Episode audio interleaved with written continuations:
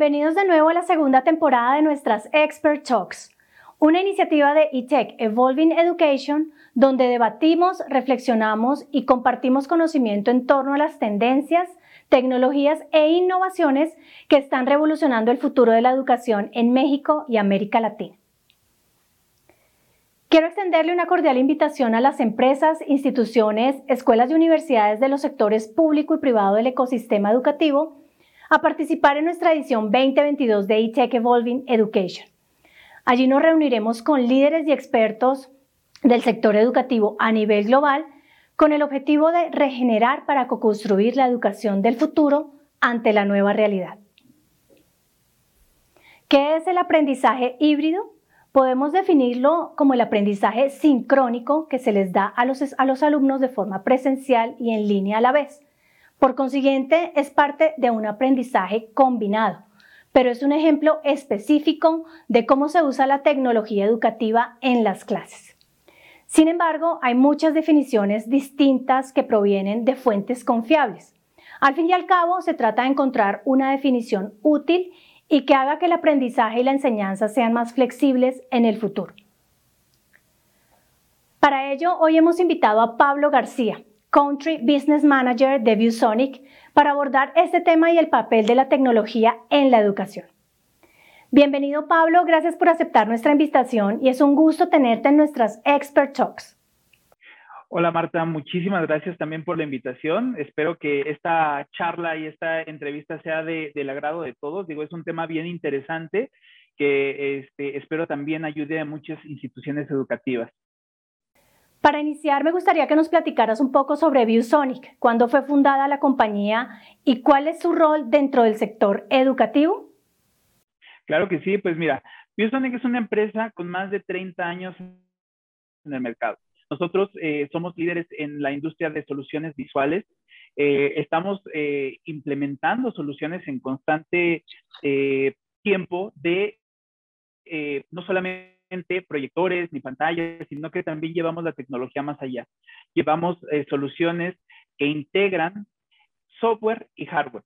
Digo, Biosonic en los últimos años este, ha brindado esta opción de que los alumnos eh, y profesores tengan estas plataformas para que la tecnología que estamos ofreciendo, es decir, el hardware, lo podamos complementar con eh, software. Entonces nosotros eh, eh, ofrecemos la solución completa, ofrecemos soluciones educativas, las cuales los profesores desde que abren el producto de caja puedan utilizarlo y las instituciones educativas no tengan que tener ese expertise, a lo mejor de tener alguna persona de IT que tenga que configurar los equipos. Digo, al final del día necesitamos como cualquier dispositivo que nosotros utilizamos día a día, conexión a Internet, corriente eléctrica y listo. Entonces, la oferta que nosotros estamos dando hacia la integración de soluciones educativas es muy amplia y constantemente estamos en una, mejora. Entonces, es lo que Biosonic está ofreciendo. Uno de nuestros nichos del de, mercado es la educación y hemos sido, la verdad, eh, aliados de muchas instituciones educativas, de muchas fundaciones también, que obviamente pues han ayudado también a este crecimiento de, la educación este, en el país. Muy bien, Pablo, qué interesante. Entrando un poco en materia, cuéntanos, ¿cuál es la principal característica del aprendizaje híbrido?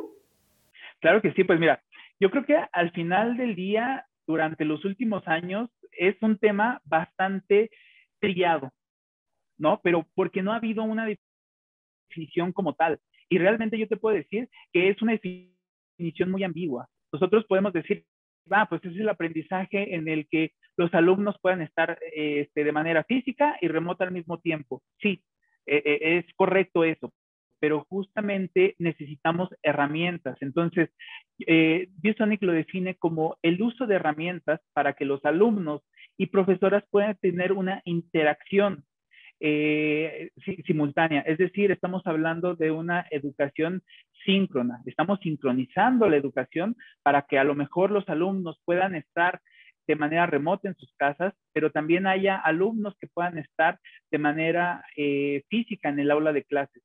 Ojo aquí, también se refiere a que los profesores puedan o no estar físicamente eh, en el aula. Digo, No, no es dejar a los alumnos a que entren a un salón y aprendan por sí solos, sino que el profesor pueda también tener a lo mejor grabaciones, pueda tener eh, video presentaciones de, de manera eh, este, en vivo, por así decirlo, y que los alumnos puedan tomarlas en el momento que ellos lo necesiten.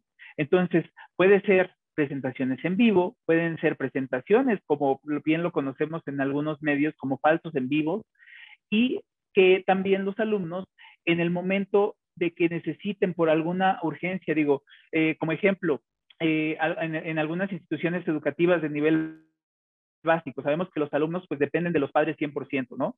Y a lo mejor el, el padre eh, por alguna situación no puede llevar al alumno a la escuela, pues que eh, eh, los papás no se sientan con esa culpa de a lo mejor de decir, no estoy llevando a mi, a, a mi hijo a, a, la institución educativa, pues que ellos tengan esa flexibilidad de que digan, no, no lo llevo, pero puedes tomar tu clase en el celular, en la tablet, en la computadora. Entonces, a eso se refiere la, educación, el aprendizaje híbrido como tal el uso de las tecnologías para poder llevar la educación a un siguiente nivel, para que haya menos deserción en clases y para que los alumnos estén interactuando con el profesor en todo momento sin necesidad de estar de manera física en un aula de clase.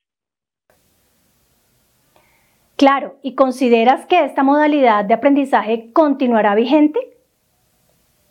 Claro que sí, y de hecho no solamente va a continuar, sino que eh, va a evolucionar.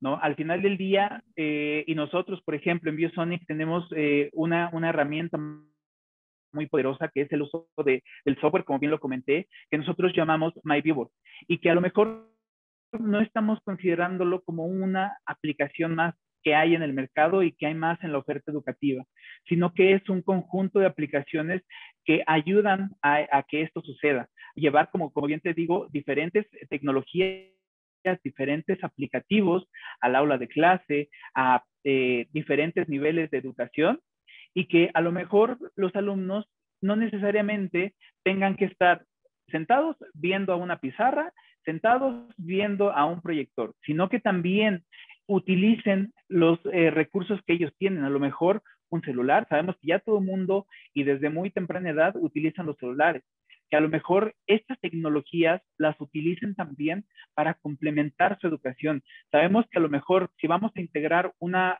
eh, pantalla, un proyector o algún medio visual diferente, los primeros días los alumnos van a estar muy atentos a eso. Pero con el tiempo, como pasa con cualquier cosa, pues los alumnos pueden generar ciertos distractores. Entonces, a lo mejor el uso de, de, de, de tecnologías que son distractores en este momento, ¿no? Que por ejemplo el, el celular, que es eh, el ejemplo que, que, más se me viene en este momento a la mente, ¿no? Que los alumnos lo puedan complementar, que puedan utilizar el celular en la clase. ¿Para qué? Para tener esta comunicación con el profesor, que puedan participar a través de sus dispositivos.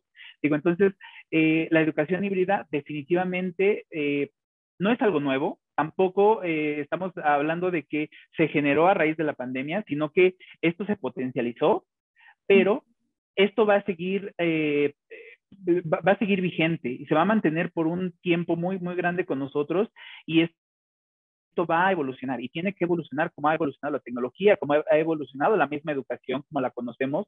Digo, existen ya diferentes eh, terminologías, ¿no? Bien lo, lo dices, ¿no? La educación híbrida, la educación combinada, la, la educación este, eh, la cual tiene una modalidad flexible en la cual a lo mejor el alumno no necesita estar físicamente en el aula, pero sí ir algunos días, ¿no? Que es, es, como la conocemos el aula invertida. Entonces, tienen muchísimas terminologías nuevas que a lo mejor en este momento no podemos este, entender del todo, ¿no? Como por ejemplo, eh, hablando específicamente de algo nuevo que estamos empezando a escuchar, es justamente esta parte del metaverso. Todo esto viene a complementar la educación y obviamente pues es parte de lo que nosotros conocemos actualmente como la educación híbrida o el aprendizaje híbrido.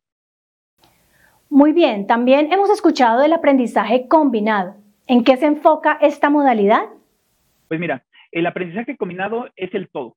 Ese, eh, el aprendizaje combinado es el uso de las tecnologías para la educación. Es un complemento que a lo mejor el profesor puede utilizar para poder dar sus clases de una manera más efectiva, ¿no? Entonces se refiere a cualquier eh, uso diferente a lo que el profesor tiene en el aula, ¿no? Puede ser desde una computadora, puede ser su mismo celular, pero es el uso de la tecnología. Entonces, la eh, educación combinada justamente ah, eh, engloba la educación híbrida, abarca también el aula este, invertida. Entonces, eh, como tal, el aprendizaje combinado, la educación combinada es como simplemente el uso de tecnologías que ayudan a fortalecer la clase en el el aula este, hoy en día. Entonces, nosotros podemos encontrar desde, como te digo, ¿no? Incluso puede ser alguna pizarra, simplemente alguna pizarra con algún recurso adicional, puede ser una pizarra interactiva como las de ViewSonic, puede ser eh, la herramienta que nosotros estamos utilizando, es decir, el software que también podemos utilizar para, para el medio eh, sí, para complementar la educación, entonces se refiere en sí a toda la tecnología que podamos utilizar para fortalecer la educación. De acuerdo, Pablo. ¿Y consideras que el aprendizaje combinado permitiría matricular a más alumnos universitarios? Claro que sí. Digo, creo que eh, esto tampoco es nuevo y sabemos que años antes ya habíamos escuchado, por ejemplo, que podíamos tomar alguna maestría, algún posgrado, podíamos tener incluso ya carreras en modalidad virtual. Y era de, eh, ve algunos videos, te pasamos algunos eh, links en los cuales tú puedas eh, tomar tus clases y después presentar un examen que te permita validar los conocimientos, pero creo que también durante estos últimos años sabemos que no solamente se quedó en eso, sino sabemos que los profesores también pueden hacerse un espacio para dar clases o grabar su clase y poderla subir a alguna plataforma, alguna nube, incluso este, a YouTube, Facebook, eh, Workplace, diferentes aplicativos, ¿no? Que nosotros estamos utilizando en la actualidad. Digo, entonces, escuelas que a lo mejor no tenían esta modalidad virtual, y empezaron justamente a tener el 100% de su, de su eh, matrícula eh, virtual, pues se dieron cuenta de que no tienen que limitar a los alumnos a formar parte de su institución, sino todo lo contrario, permitir que, los, que más alumnos tengan esa facilidad de inscribirse con ellos. ¿no? A lo mejor va a permitir eh, esto que nosotros hemos escuchado muchísimo y que eh, me ha tocado ser parte de, que es a lo mejor ser foráneo en algún momento, ¿no? De nuestras vidas, ¿no? estar en una universidad que a nosotros nos gusta y que a lo mejor no estamos en la misma ciudad, pero queremos estar ahí, a lo mejor no tenemos los recursos para ir, pero sí tenemos los medios como son una computadora para que podamos estar este, conectados en todo momento. Entonces, definitivamente va a permitir eh, que más escuelas tengan más alumnos en su modalidad obviamente virtual, con una mayor calidad en la educación y mayor calidad en las clases que los profesores están impartiendo. Excelente. Y bueno, ¿cuáles serían las principales diferencias entre el aprendizaje híbrido y el combinado? Pues mira, como tal diferencias no, pero sin embargo una complementa a la otra, ¿no? Sabemos que, bueno, lo, mencioné, eh, el aprendizaje combinado se refiere al uso de la tecnología en general, ¿vale? Puede ser desde la conexión a Internet, puede ser una computadora, puede ser una pantalla interactiva, puede ser cualquier cosa que nosotros eh, utilicemos para fortalecer la educación o los temas en clase. ¿Vale? Y el aprendizaje híbrido se refiere a una educación asíncrona, este, perdón, síncrona, ¿vale? En donde sincronizamos la educación virtual y la educación física y la complementamos en un solo eh, lugar. ¿Para qué? Para que los alumnos a distancia y los alumnos presenciales puedan tener esta comunicación y este vínculo y esta participación. Entonces, al final del día, eh, la eh, el aprendizaje combinado tiene dentro de, sí mismo el aprendizaje híbrido. ¿Por qué? Porque estamos utilizando este, las tecnologías ya como tal definidas en, una modalidad eh, híbrida. Definitivamente, Pablo, dos, dos, modalidades muy interesantes para los cambios tan desafiantes que estamos experimentando en la educación. Por otro lado, eh, una tendencia de la que se habla actualmente es el aula invertida. Cuéntanos en qué consiste, te escuchamos. Perfecto, pues sí, mira, eh, e, esta modalidad, y te digo, viene justamente eh, a complementar lo que ya hemos escuchado, ¿no? Al inicio de la pandemia, de que a lo mejor los alumnos tengan que utilizar en algunos casos, ¿no? Algún programa específico de televisión para tomar sus clases. Después nos fuimos a que los alumnos y más instituciones educativas tuvieran licencias como de, plataformas como Zoom, Teams, Meet, demás, eh, Skype, para poder dar sus clases y tener esta eh, comunicación punto a punto con los, con los alumnos. Y hay casos de éxitos en los cuales los alumnos realmente tuvieron una mejora en la educación. ¿Por qué? Porque sabemos que también eh, existen diferentes tipos de inteligencia, ¿no? Entonces hay alumnos que siendo autodidactas y aprendiendo a su ritmo, aprenden muchísimo mejor y llevan la educación a un siguiente nivel. Entonces, el profesor deja de ser como una figura, como tal la conocemos, de un profesor, sino, eh, y, pasa a ser un eh, asesor educativo. Vas a ser alguien que te va a resolver tus dudas y que vas a estar en comunicación con esa figura para poder eh, en su momento complementar lo que tú necesitas, ¿no? Entonces, al final del día, la educación o esta nueva modalidad de, aula invertida se refiere a que los alumnos puedan tomar las clases en todo momento en su casa y que el recurso adicional ahora sea la escuela, que ellos vayan a clases los días que a lo mejor necesitan para complementar su educación. A lo mejor alguna práctica de laboratorio que no se puede sustituir de manera virtual, que la puedan ir a tomar o este, a complementar en, la institución educativa. Entonces, hacia, hacia eso se refiere este, esta nueva modalidad de aula invertida, a la educación como la conocemos, pero al revés, que ahora aprendamos en la escuela y complementemos la educación en la institución educativa. Se nos está acabando el tiempo, Pablo, pero no quisiera eh, despedirme sin, sin antes hacerte esta última pregunta. ¿Cuáles consideras que son las tecnologías que se necesitan en los salones de clase hoy en día? Pues mira, yo, siempre he, visto y con Biosonic hemos aprendido y obviamente nosotros no estamos inventando estas aplicaciones, no estamos eh, inventando un ecosistema, sino estamos escuchando a las instituciones educativas, a los usuarios que son los alumnos, a los profesores, para saber qué es lo que ellos necesitan y qué herramientas ellos requieren para poder eh, tener una educación exitosa, una educación virtual exitosa. Y pues obviamente nosotros siempre estamos eh, ofreciendo esta parte, empezando del software. Es decir, nosotros ofrecemos a las eh, instituciones educativas esta facilidad de que puedan sumarse a MyViewboard, que es nuestro ecosistema de educación. Entonces, nos nosotros nos vamos hacia la comunicación de que las instituciones necesitan un buen software para poder eh, tener una eh, tecnología eh, digna de la educación. Entonces, el software para instituciones educativas nosotros lo estamos ofreciendo de manera gratuita. Entonces, si les sirve y si ven la necesidad y tienen a lo mejor algún recurso, pueden utilizarlo para complementarlo con algún proyector, con alguna pantalla, con algún equipo de cómputo. Entonces, al final del día, estoy diciendo, las instituciones educativas tienen que voltear a ver el software y después ver eh, qué tipo de hardware se adapta a las necesidades, ¿no? Porque sabemos que a lo mejor una institución educativa de nivel básico no va a requerir la pantalla más sofisticada ni el proyector más este, sofisticado para, para su educación. Simplemente teniendo un software, después va a decir, a lo mejor sí, necesito un proyector que me permita simplemente mostrar a gran escala lo que quiero este, proyectar o una pantalla más grande para que los alumnos tengan esta facilidad de eh, interactuar con, la misma. Entonces, al final del día, eh, estamos pensando que un ecosistema, es decir, un software que permita a las instituciones, eh, instituciones educativas tener esta flexibilidad en la educación es lo básico para poder este, integrar dentro de su plan de estudios.